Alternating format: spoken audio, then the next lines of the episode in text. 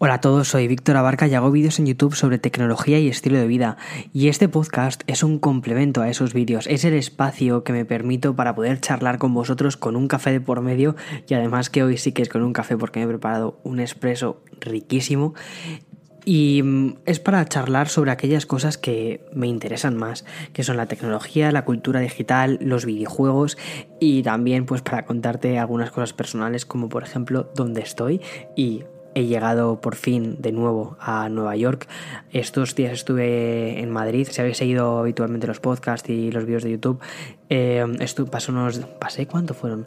Dos semanas estuve en Madrid y muy bien. Y ahora estoy en Nueva York por fin de vuelta en casa, que se siente muchísimo mejor. He estado además actualizando todas las cosas que tenía que actualizar, porque ya sabéis que este mes, finales de septiembre, principios de octubre, es el mes en el que todas las cosas se actualizan. Se actualizan hasta los Tesla, para que os hagáis una idea. Y también hablaré un poco de eso, hablaré sobre el tema de las actualizaciones y sobre todo actualizaciones de nuevos productos. Bien, y nada, eh, hoy el día está súper lluvioso, con un café de por medio sienta muchísimo mejor y es el típico día de estos neoyorquinos así grisáceos en los que ves que no llueve, demasiado, pero es esa especie de lluvia ahí finita. Seguro que los gallegos tenéis una palabra para ello. Luego le preguntaré a Eloy cómo se, cómo se dice esta lluvia. Y además que han venido mis padres a pasar unos días aquí a casa, aquí en Nueva York, o sea que voy a estar muy bien acompañado con la familia y la verdad es que estoy, estoy a gusto. Aunque eso sí, es verdad que estoy publicando menos vídeos últimamente, eh, ya sabéis que yo suelo publicar como un par de vídeos a la semana y ahora estoy publicando, bueno, publico de dos a tres vídeos semanalmente y ahora estoy publicando 1,1 a la semana, para que os hagáis una idea. Es decir, cada 6 días estoy haciendo uno.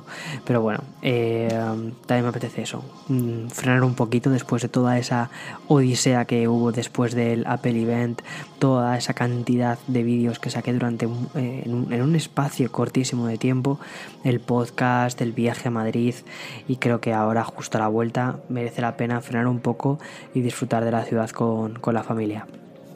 Bien, me ha ido muy bien estos días de desconexión, o me están viniendo muy bien estos días de desconexión, sobre todo para coger más fuerzas, porque lo que se avecina a mediados finales de mes va a ser tela.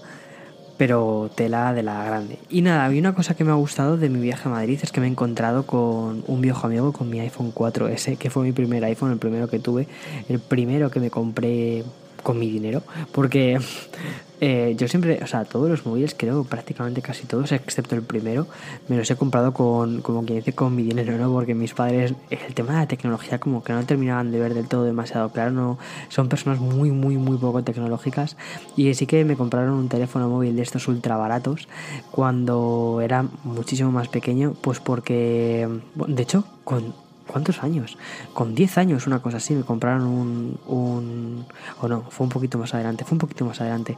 Cuando hice mi viaje a Inglaterra de intercambio, eh, ahí sí que fue cuando me compraron un teléfono móvil simplemente para que tuviera eh, una conexión por si pasaba cualquier cosa. Pero vamos, era lo típico de si pasa cualquier cosa.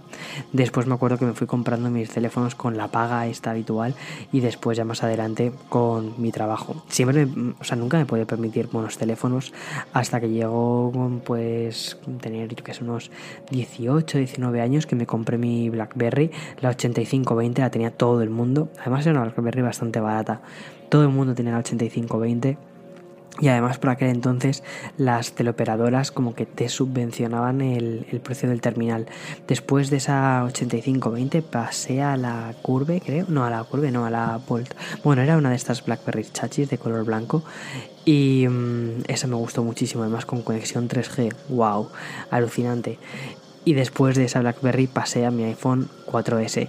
Después de estar mirando un montón, de ver a otras personas que tenían los iPhones y era como, oh Dios mío, cómo mola este cacharrito, me compré mi primer iPhone 4S. Además subvencionado eh, por la teleoperadora con la que estaba en ese momento. Y bueno, me salió muy bien de precio además que lo, estuve, lo, mantuve durante un montón de tiempo. Tanto tiempo que incluso después lo pasó a utilizar mi padre. O sea, para que os hagáis una idea de eso. Y mm, después ya pues como ya sabéis que yo os he contado un montón de veces, ha sido eh, o sea, el iPhone ha sido como los teléfonos que he ido actualizando año a año. Después pasó, bueno, nunca tuve el 5 ni el 5S, pasé directamente del 4S al 6 Plus. Y después del 6 Plus pasé al... Eh, tuve dos teléfonos Android entre medias, pero pasé del 6 Plus al 6S y del 6S al... Mm, mm, mm, eh, al, creo que fue al Edge, al 7 Edge de Samsung y después eh, al Mm, Pixel, no, ¿cómo se llamaban? Los teléfonos ante los Nexus, al Nexus 6P eh, y después de eso volvió otra vez a Apple con el iPhone 7 Plus, 8 Plus, 10 y 10S. En fin, que mi trayectoria con estos dispositivos ha sido larga.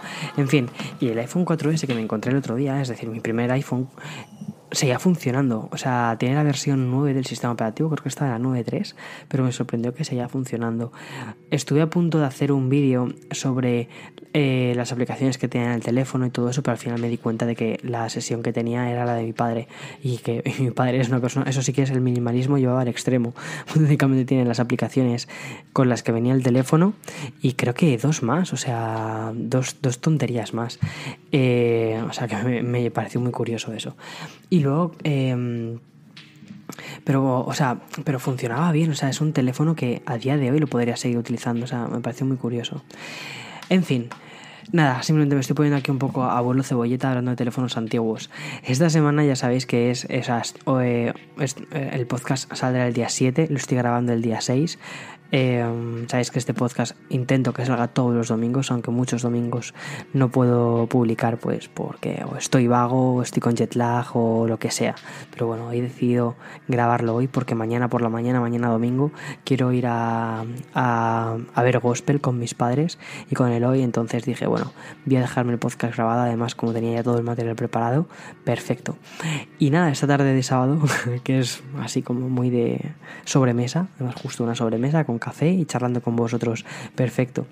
Quiero hablaros un poco de todas las novedades y cosas que van a, que van a ocurrir durante este mes, que no son pocas, que octubre, o sea, si septiembre es el mes de, la, de, volver al colegio y de volver a reiniciar todo, y sí, tenemos la keynote de, de Apple del día 12, eh, octubre es también, porque también hay un montón de presentaciones y parece que quizás incluso haya una keynote extra, o sea, tela.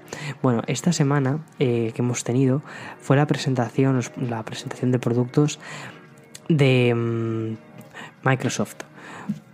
Tanto, o sea, eh, de la gama Surface, eh, Pro, del Surface Laptop 2, incluso del ordenador de sobremesa, que ahora mismo no me acuerdo cómo se llama, pero bueno, ha sido básicamente lo que han hecho ha sido actualizaciones de procesadores en general, actualizaciones de precios y también una actualización de Windows 10 que iba a salir esta semana o ha empezado a salir esta semana, pero justo hoy mismo han parado la actualización debido a una serie de errores que han encontrado. Era la actualización grande de octubre. Pero bueno, más adelante imagino que la volverán a reanudar en cuanto solucionen los errores que, haya, que, que han reportado los primeros usuarios a los que se les ha enviado la actualización. Bien. Aparte del evento de Microsoft, que ya os digo, no han presentado nada que sea decir, oh Dios mío, excepto unos cascos que tienen muy buena pinta, que llevan Cortana incorporado y además tienen cancelación de sonido. Esos cascos tienen muy, muy, muy buena pinta, aunque el precio que tienen es un pelín elevado sobre todo para ser unos primeros eh, auriculares de esta marca. Me parece muy curioso lo que está haciendo Microsoft con sus propios productos. Primero, a mí el diseño de los productos de Microsoft me parece que es bestialmente bonito. El Surface Laptop me parece que es el producto, o sea, creo que lo puedo decir así claramente, es el producto más bonito en cuanto a portátiles que he visto. Y me dirás, Pictor, incluso por encima de los, de los MacBook, pues casi que te diría que sí. O sea, a mí personalmente, o sea, en cuanto a diseño, ¿vale? Únicamente lo que es diseño de producto. En diseño de producto me parece un ordenador maravilloso, precioso, con, con, el, con el recubrimiento que tiene, ¿no? De alcántara con, con el aluminio, con esa mezcla de mm, diferentes, bueno, de diferentes materiales. Es, han, han creado un ordenador muy, muy, muy bonito. Luego, obviamente, viene con Windows 10, que Windows 10, cuidado, para muchísima gente es un sistema operativo fantástico. Yo lo utilizo en el NUC, que o sea, ahí tengo instalado Windows 10 y me gusta mucho como sistema operativo. Pero el sistema operativo que he elegido yo para trabajar es eh, MacOS, sobre todo porque tiene Final Cut. Y Final Cut me parece que es un programa que está muy bien hecho. Sé que hay muchísima gente que edita con otro programa, con eh, Premiere, pero bueno, a mí me gusta, me gusta Final Cut. Es, es como, bueno, pues es, eh, es la decisión que he tomado eh, a la hora de cuál va a ser la herramienta que utilice para editar vídeo, Final Cut. Y para eso sí, tengo que utilizar un MacBook Pro. O sea, un MacBook Pro o un iMac o lo que sea, pero bueno, tiene que ser con MacOS. En fin. Em, pero me parecen preciosos los, los Surface Laptop.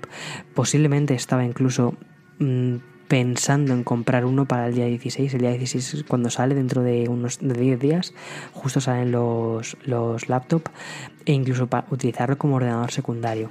Víctor, ¿cómo que un ordenador secundario? vale, es lo mismo que me ha preguntado Eloy. ¿Cómo, ¿Cómo narices justificas un ordenador secundario? Pues estaba pensando, o sea, muchas veces estoy en el sofá eh, respondiendo emails o haciendo tareas que no están relacionadas directamente con lo que es la edición de vídeo y poderlas hacer desde un Windows, pues me parece una buena idea, sobre todo para no perder perspectiva y aunque al final siga utilizando eh, MacOS para, como mi sistema preferido, ¿no? pongámoslo así, eh, como el sistema que yo elijo para trabajar, pero también me gusta utilizar otros sistemas operativos, como por ejemplo tener un teléfono Android eh, como teléfono secundario para no perder la perspectiva y para seguir entendiendo todo lo que, todo lo que está ocurriendo. Porque si no, como que te mm, separas demasiado de otros ecosistemas, únicamente te piensas en, uno solo, te cierras en uno solo, que eso es, a ver, que está muy bien conocer en profundidad un solo sistema, pero al final como persona que hace vídeos sobre tecnología, eh, me veo un poco en la obligación ¿no? de, de, conocer todas las cosas. Bueno, cuidado, obligación, que decir obligación a un geek sobre eh, productos tecnológicos es un poco cogerlo, cogerlo con, con pinzas, ¿no? A ver, a mí me encanta, me encanta probar 300.000 sistemas y 300.000 productos. Me encanta. O sea, eh, de hecho, cuando me mandaron la BlackBerry, eh, cuando, o sea, cuando la propia compañía BlackBerry me mandó la BlackBerry K2, era como bien un nuevo juguete, o sea, vamos a acostumbrarnos otra vez a teclear, vamos a acostumbrarnos a utilizar el teclado deslizante y ese tipo de cosas. Y la estuve utilizando durante un montón de tiempo, ahora he vuelto otra vez al Essential hasta que saquen, tachan, el Pixel 3. ¿Cuándo lo sacarán? Seguramente esta semana. Bueno, es que justo hoy sábado ha pasado una cosa muy divertida con el tema del Pixel 3. En fin, yo creo que el Pixel 3 es el teléfono más filtrado de la historia. Sabemos la forma, el, el diseño del propio teléfono desde hace muchísimos meses, pero, pero no semanas, sino meses. Eh, y con fotos, con renders, con bueno, de las filtraciones de las, o sea, las filtraciones por fotos del propio sistema, o sea, del propio teléfono, incluso vídeos del teléfono funcionando, o sea, llevan ya circulando semanas y semanas en internet. Y nada, y hoy lo más divertido que ha pasado, justo hoy, es que una tienda en Hong Kong ha puesto a la venta el Pixel 3 XL incluso antes de la propia presentación del Pixel 3 XL. En fin, esta semana, el día 9, será la presentación, eh, creo que cae en martes. El martes es cuando presentan oficialmente el producto y ya lo puedes comprar en Hong Kong, ¿no? Es que me parece de locos, o sea, me parece como un secreto a voces. Me imagino que van a llegar el mismo día 9, o sea, si no sucediera esto, si, si eh, eh, Saya, Nadella creo que se llama, ¿no? Eh, Nadella o es, no, Saya es el de Microsoft. Víctor, ¿qué estás diciendo? Bueno, si los señores de Google durante la presentación eh, no dicen cuando termina la presentación cuándo está disponible el Pixel 3 XL, hoy mismo podréis comprarlo. Si no sucediera eso, sería completamente absurdo porque sería, bueno, ¿cuándo va a estar disponible? Pues mira, resulta que en Hong Kong ya está disponible desde hace tres días y en el resto del mundo va a estar disponible a partir de 15 días. No tendría ningún sentido aquello. Así que espero, me imagino que lo tendrán desde el mismo día 9 ya a la venta en muchísimos establecimientos o en, no sé, en los distribuidores que ellos hayan elegido. No tengo ni idea, pero vamos, eh, voy a intentar hacerme con uno lo más pronto posible y de hecho creo que va a ser mi teléfono secundario, sobre todo porque tiene Android puro. Ya sabéis que a mí Android Stock me gusta muchísimo, me parece que es un sistema operativo muy bien construido. Eh, y luego, bueno, pues que como teléfono me parece interesante cosas que no me terminan de parecer interesantes de todas las cosas que no es que, o sea, de cosas que ya sabemos. Eh, el diseño, el diseño en sí, ¿no? Ese pedazo de notch que tiene en la parte superior. Y ya sé que muchísimo, muchísima gente dirá, ya Víctor, pero también el iPhone tiene notch. Sí, sí, sí. El iPhone tiene notch en la parte de arriba, pero no tiene notch en la parte de abajo. El Pixel 3 va a tener notch arriba y abajo. Lo cual es un poco curioso. Vale, eh, bueno, perdón, noche en la parte de abajo no, lo que va a tener va a ser la, barbilla, ¿no? Va a tener esa especie de... O sea, bueno, va a tener marco, un marco inferior y, un, y, un, y una muesca en la parte superior. Realmente la muesca de arriba va a ser más ancha, más grande, eh, para que quepa un altavoz Mm, gordito y que tenga, bueno, pues como una cosa que ya gustó muchísimo del Pixel 2 XL fue que tenía los altavoces del Pixel 2 XL y del Pixel 2 normal. Era que tenía los altavoces frontales y que se escuchaban muy bien, muy altos, muy claros. Bien, pues esto mismo eh, parece ser que también lo va a tener el Pixel 3 XL. En fin, habrá que verlo. El diseño es verdad que no entra demasiado por los ojos. Parece más bonito casi el Pixel 3 normal y corriente, no el Pixel 3 XL, quizás el que al final me termine comprando sea el Pixel 3 normal y corriente, no el XL, para, bueno, pues para poder, ya os digo, traeros el análisis, eh, que lo conozcáis un poco más el terminal y todo eso. En fin, cosas que pasan con, con Google. Y también se espera que se presenten más productos aparte del Pixel, porque si no, eso sería un poco de. Bueno, chicos, ya conocéis absolutamente todo, pero hemos montado un evento para que. Mm, contaros, para poderlo contar nosotros de forma oficial. No tendría ningún sentido. Me imagino que terminarán presentando más cosas. Entre las cosas que parece que se van a presentar va a ser un nuevo eh, Pixel, Pixel Book, es como se llaman. Bueno, los ordenadores portátiles de Google, ¿vale? Que utilizan un sistema operativo eh, de Google. Tiene muy buena pinta, el anterior también tenía muy buena pinta, a nivel de diseño es espectacular, también el, el diseño exterior, ¿no? Con la mezcla de cristal y de aluminio, tiene la sensación de estar es ante un producto bastante premium, pero claro, el, el precio que tiene para las aplicaciones que lleva, que al final son aplicaciones de Android en la gran mayoría, pues es un precio bastante, bastante elevado. Este año creo que partían de los mil dólares y ahí en adelante, que es como jugar, eh, se me hace bastante, quizás, o sea, no lo he probado, cuidado. Yo no, o sea, lo he probado en la tienda, pero no, no, lo he, no lo he tenido en mis manos para probarlo en el día a día. Pero se me hace un poquito bastante, ¿no? Eh, eso casi prefiero otro tipo de alternativas como por ejemplo eh, bueno pues comprar un ordenador con Windows 10 que ahora a partir de no sé si es en la actualización de octubre o más adelante vamos a poder traer aplicaciones de Android directamente a Windows 10 como una especie de pantalla espejo del propio teléfono. Eso es muy muy muy interesante ese concepto. A mí eso es una cosa que me gusta mucho porque plantead una cosa. En nuestro o sea, tú piensas ahora mismo en tu mesa de trabajo. No sé cómo tendrás tu mesa. De, bueno, mi mesa de trabajo es completamente absurda, ¿vale? Pero bueno, pero porque, en fin, porque mm, al final te dedicas a estas cosas de tecnología y tienes un montón de cacharros. Pero piensa en una mesa de trabajo normal, ¿vale? De una persona normal. Piensa en tu propia mesa de trabajo. Seguramente tengas un ordenador delante y tengas el móvil también. Entonces, eh, en lugar de estar dividiendo tu atención en dos dispositivos entre el ordenador y el móvil, lo que haces es integrar el móvil dentro, del ordenador, entonces tú estás únicamente mirando la pantalla grande del ordenador y también tienes la del móvil, la del móvil incorporado, ¿no? Eh, eso es genial, por ejemplo, para responder los comentarios de Instagram. Por favor, estoy pidiendo, o sea, pido constantemente a Instagram eh, no creo que jamás nadie de Instagram, de, de, la gente que de dentro me escuche, y menos ahora, eh, pero si alguna vez me escucharan o tuviera la posibilidad de hablar con ellos, diría, por favor, haced una aplicación oficial de Instagram para MacOS. ¿Vale? O sea, eso, eso lo necesitamos. Existe una aplicación oficial de Instagram para eh, Android. Uy, perdón, para Android. Claro que obviamente existe para Android, Víctor. ¿Qué tonterías dices? Para, eh, para Windows 10 y está bastante bien, está, tiene mucha más lógica esa aplicación que meterte directamente en instagram.com y ponerte a ver los mensajes, sobre todo porque en instagram.com no puedes, creo, ¿eh? no puedes responder a los mensajes directos.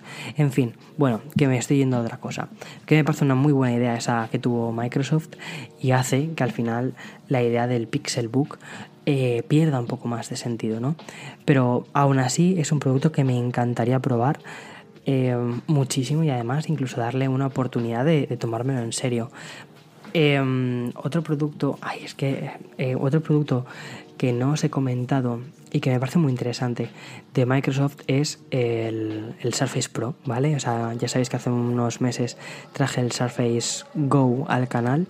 Eh, el Surface Pro me parece muy interesante porque es una mezcla, es un híbrido entre un ordenador con más potencia que el Surface Go que, tuve en mis manos y además esta vez incluye el LTE, ¿vale? Que es una cosa que ya vimos en los iPads desde hace muchísimo tiempo, pero que no era una cosa habitual de, los, em, de estos ordenadores. Eh, o de estas tabletas, tableta ordenador, no era una cosa demasiado habitual. Bien, también parece ser que es a lo que venía. También parece ser que eh, Google va a presentar una tableta, un Chrome, lo que sea, una tableta con, con Android. Y que además le vas a poder poner un teclado y todas estas cosas. Vamos, que quieren competir, o sea, o quieren entrar en el mercado de las tabletas de verdad. Lo cual tiene mucho sentido porque ahora mismo Apple es la única que está tomándose en serio el hacer tabletas. Samsung con la S4 Tab sí que se lo ha tomado muy en serio con una tableta con, pantalla OLED, con un montón de características muy chulas. Pero el problema que tiene Samsung, o sea, a mí Samsung me parece que es eh, uno de los mejores fabricantes de mm, producto que hay. Pero en cuanto a software fallan mucho. Primero porque dependen de un tercero, que es Google. Y luego porque le meten una capa de personalización que es bestial. Entonces, hace que al final, o sea, a mí personalmente la, capa de personalización que mete Samsung no me gusta, me gusta mucho el producto, me, parece, por ejemplo, cuando probé el Note, el Note a mí me parece que es una idea fantástica de, producto, ¿no? Un teléfono grande que tiene un pencil y que lo utilizas pues para escribir, para tomar notas, sé que hay muchísima gente que, que tiene un Note y que dice, no, eso, eso al final no lo terminas utilizando, yo de verdad creo que sí, porque utilizo muchísimo el tema del boli cuando estoy con el iPad, siempre llevo el, mm, el, Apple Pencil, ¿no? Cuando estoy con el iPad. Pues me parece que es una muy buena forma de integración. Eh, estos, este fabricante, Samsung, sacó su tableta y tiene una pinta bestial. Pero realmente el que sí que se toma en serio la construcción de las tabletas al final es Apple y es un poco el que está solo en el mercado. Si miras la cuota de, mercado de las tabletas, Apple es, o sea, ya está, o sea, es que está, está ahí por encima. Entonces me parece muy bien que venga Google y ya se empiece a tomar en serio la fabricación de sus propias tabletas Em, porque, bueno, pues porque me parece que la competencia es muy interesante para empujar a otros a hacer las cosas mejor, porque si no, al final nos terminamos durmiendo, aunque no considero que el iPad se esté durmiendo en absoluto. De hecho, y ahora es lo que es lo siguiente que comentaremos o que te comentaré, es que creo que al final del, eh, de este octubre va a haber un evento nuevo de Apple. Es una cosa que se va rumoreando incluso desde el evento anterior, desde antes del evento de septiembre ya se estaba rumoreando que iba a haber otro evento a finales de octubre y que iba a estar enfocado sobre todo en el iPad, lo cual tiene bastante sentido porque veríamos un rediseño de los iPad Pros eh, perderían el botón físico, que es una característica que ya perdieron los iPhones este año al 100%. El último iPhone con botón físico fue el iPhone 8 Plus, bueno, el 8 y el 8 Plus, y este año ya ninguno de los iPhones que han lanzado tiene eh, botón. Entonces, tiene mucho sentido ya que los iPhones, o sea, perdón, que los iPads sigan las mismas líneas de diseño que los iPhones y que no tengan eh, botones y que únicamente funcionen con gestos. Si te fijas además, el sistema operativo iOS 12 en el iPad está perfectamente pensado para utilizarlo únicamente con gestos. Casi casi no necesitas utilizar el botón Home para, para desbloquear y para ir a la pantalla de inicio. Ya está, o sea, no necesitas más. El resto ya lo haces completamente todo con gestos. Entonces, creo que está muy allanado ese camino para que a finales de octubre veamos ese iPad únicamente, o sea, con, o sea, prácticamente sin marcos y sin el botón home.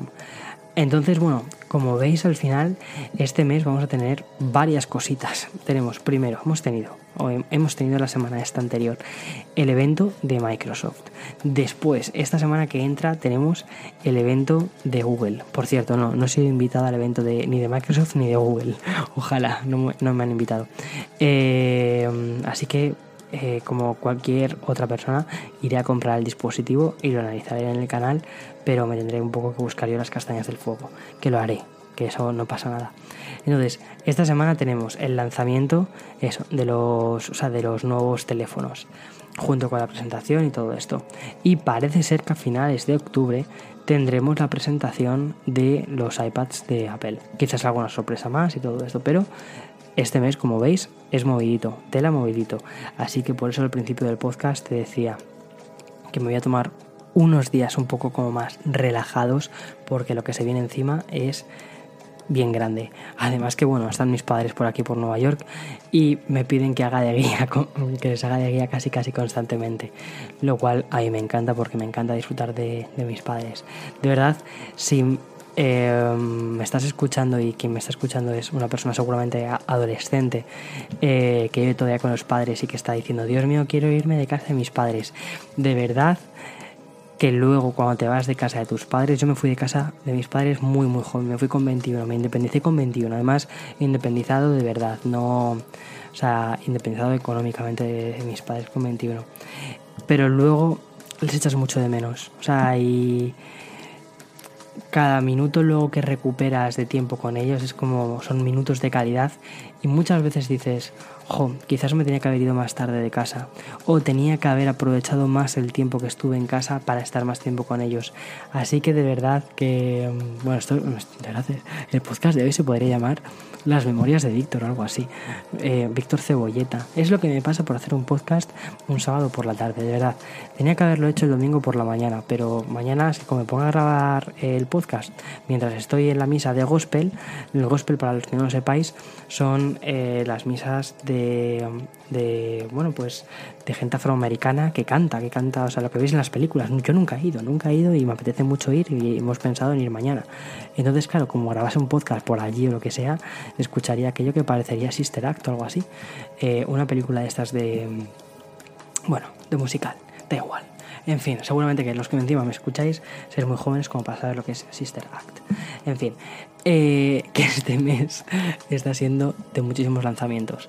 Bien, en Google, más cositas que pueden llegar a presentar durante la presentación del día 9. También se rumorea que van a sacar ellos mismos un Google Home pero con pantalla. Ya hemos visto que Lenovo ha sacado uno que por cierto a nivel de diseño de producto es precioso. Me encanta la forma que tiene el, el bambú curvo Y es muy chulo. Lo que pasa es que a nivel de audio es bastante malo. O sea, Lenovo sobre todo se ha centrado más en hacer la interfaz, la interfaz, perdón, la interfaz la ha hecho Google. es un Google Home con una interfaz visual, ¿vale? La interfaz la ha hecho Google.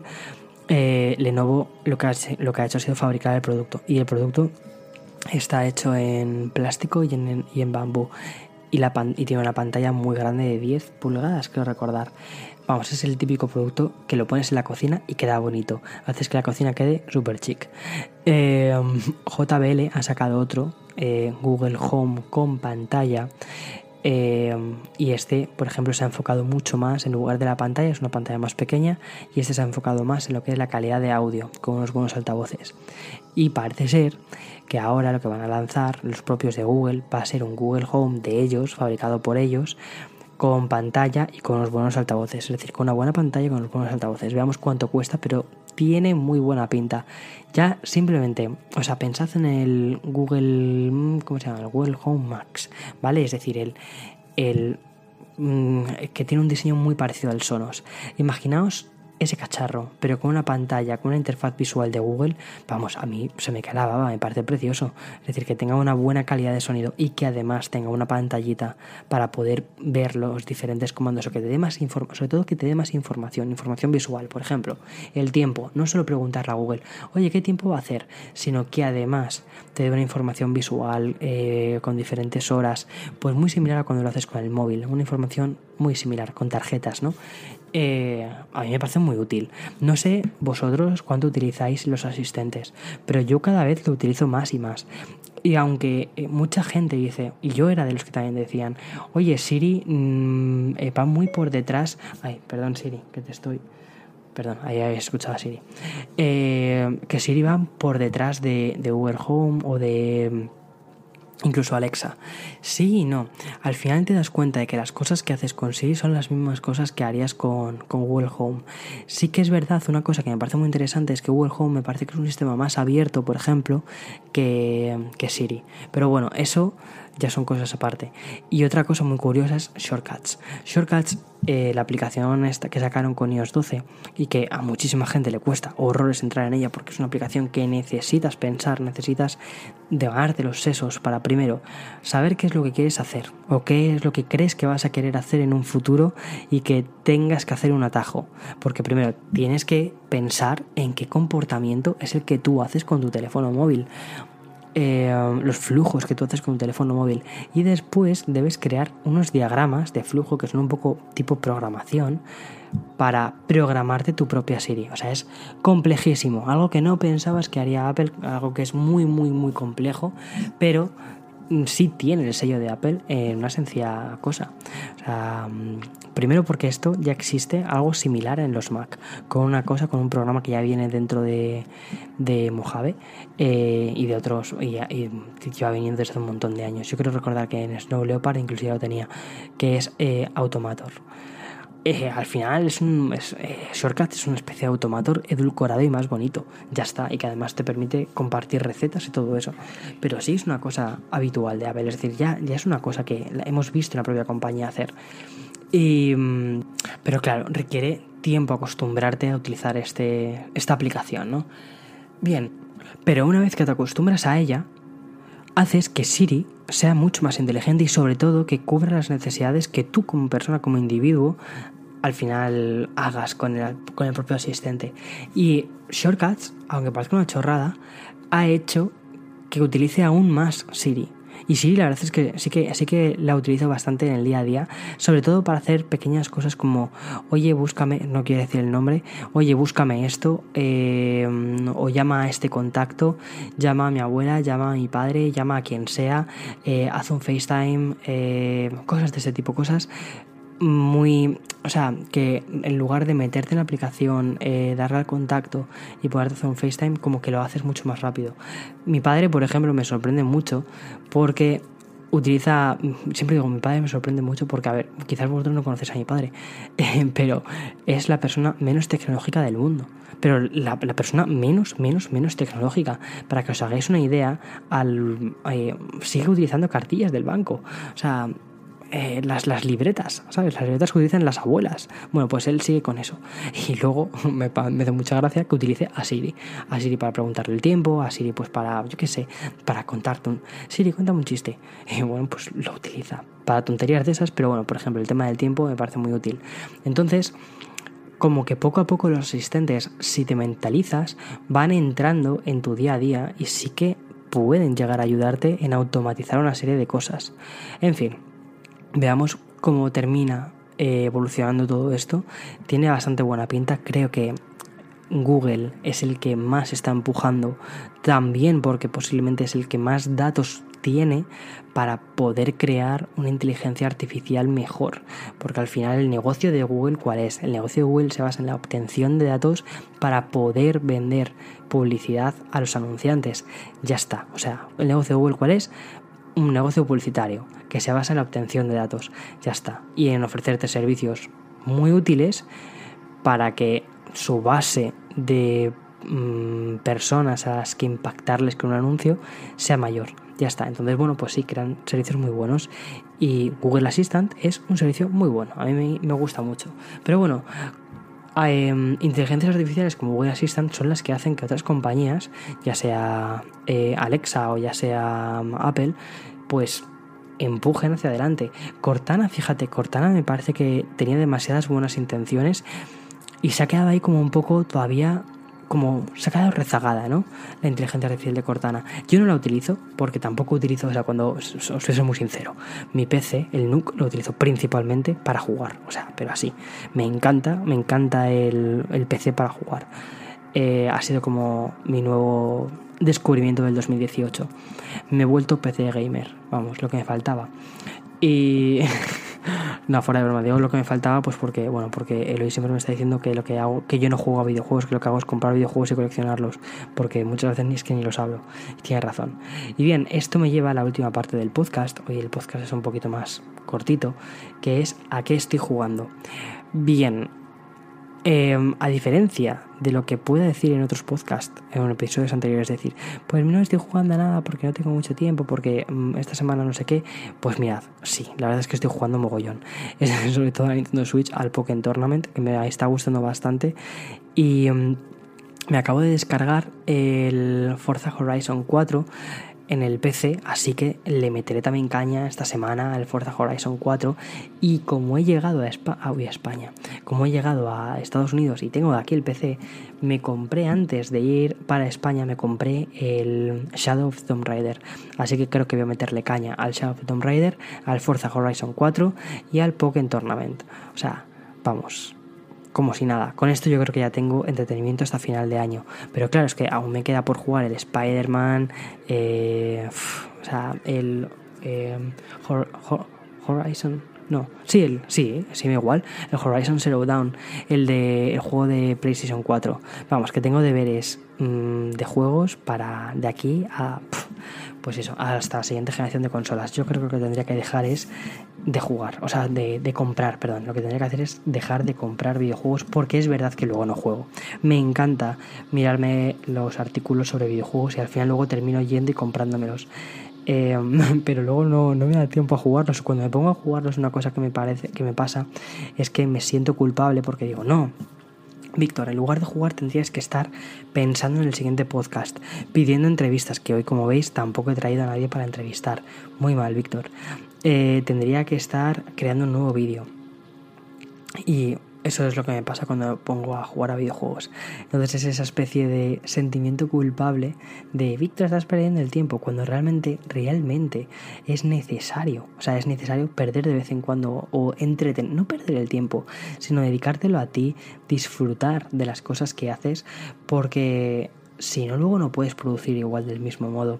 Y en cierta medida mi trabajo se basa mucho en en estar feliz o estar o en estar no feliz, sino a gusto con lo que hago, eso, porque muchos de vosotros cuando veis mis vídeos me lo decís, me decís, "Oye, se te nota mucho que te gusta lo que haces." Claro, me gusta mucho lo que hago porque lo hago con lo, o sea, creo los creo los vídeos que me apetece crear, pero si al final lo terminase convirtiendo en un trabajo de 9 a 5, creo que lo terminaría aborreciendo. Pero bueno, en fin, que ya os dejo de dar la chapa y de decir cosas completamente inconexas y mmm, sin pasar ningún filtro. Aunque a mí me encanta, me encanta poder charlar con vosotros de esta forma tan tranquila, tan sincera. Eh, no sé si os dije la semana pasada, sí, la semana pasada de hecho empecé con el podcast contándoos que habíamos llegado a los, a los 200.000 suscriptores. Quiero recordar que os lo dije, ¿no? Y si no, y si no, y si no os lo dije, hemos llegado a los 200.000 suscriptores en YouTube. Es una completa locura, es, es el crecimiento es descomunal. Sí que es verdad que después de, del evento de Apple eh, tuve unos días de un crecimiento muy muy grande y el crecimiento ha, bajado bastante. Fijaos, una cosa bastante curiosa es que durante dos días he crecido como unos 200 suscriptores diarios, que está muy bien y que puede parecer una locura, pero eh, son cifras inferiores a lo que estaba haciendo justo antes del evento. Eh, no sé muy bien por qué, quizás YouTube me ha penalizado un poco que esté unos, unos cuantos días sin subir vídeo y ha sido, no, no vas a hacer tu crecimiento de base, sino que te penalizamos, te bajamos un poco más para que subas contenido vago, porque si no, no subes contenido. En fin, pero vamos, que tampoco me ha afectado demasiado porque al final, aunque si lo piensas fríamente, 200 personas que le dan al botón de suscribirse es muchísima gente que confía en tu contenido, o sea, es mucha gente ya de por sí. Entonces, relax, take it easy y sobre todo disfruta del camino. En fin, que nos escuchamos en el siguiente episodio. Espero ya por fin, cuando ya me establezca más, es necesario establecerse un poquito, Víctor. Víctor, yo soy muy culo inquieto. Víctor, por favor, culo inquieto, siéntate en una silla y mm, intenta permanecer más de 15 días en la misma ubicación, por favor. En fin, que nos escuchamos la semana que viene. Espero traeros un podcast mucho más formal. Este me lo he pasado muy bien, me ha gustado mucho, con mi café de por medio. Espero que tú también te hayas tomado tu café. Y nada, hasta la siguiente semana. Chao, chao, chao.